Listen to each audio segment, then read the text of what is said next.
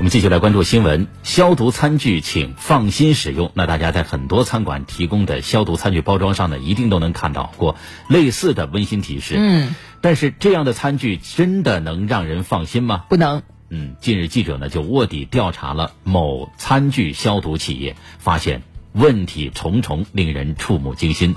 来听报道。近日，记者卧底北京维杰康消毒服务有限公司在河北廊坊的消毒餐具厂。据工商资料显示，该公司位于北京市大兴区，然而真正厂址却在河北廊坊。进入厂区后，左侧竟是一片露天的垃圾堆，异味扑鼻。记者发现，该公司存在多处卫生问题，清理的食物残渣堆积在车间内，混合着热水和洗洁精的气味扑鼻难闻。洗餐具的水半天一换，早已发黑。带着泡沫的餐具被直接消毒，在高温消毒区出口处，传送带上铺着的透明塑料布看上去污迹斑斑。车间内有工人直接坐在摆盘区进行分拣工作，工人徒手将洗净的筷子塑封，而包装好的干净筷子直接掉落在地面。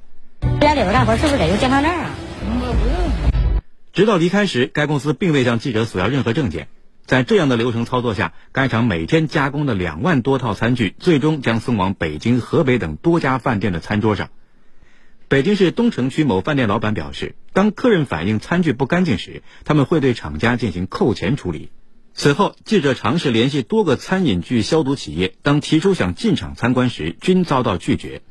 二零一五年十二月，国家卫健委下发《餐具饮具集中消毒服务单位卫生监督工作规范》。明确规定，餐饮具消毒服务单位应无积水、无露天堆放垃圾等。同时，对厂区设备和人员卫生也有明确规定。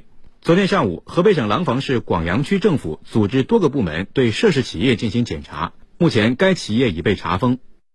说实话，这个话题不新鲜了。我们知道，很多人在餐馆吃饭的时候看到一次性消毒餐具，往往会拿茶水洗一洗、涮一涮，就说明他们都知道这个所谓的一次性消毒餐具不够。安全不够放心，但现在看来呢，这远不是茶水洗洗就能够真正消得了毒、能够解决得了问题的。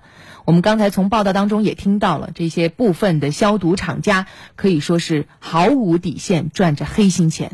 那么，对于这样一个话题，我们也来听听评论员文心的观点。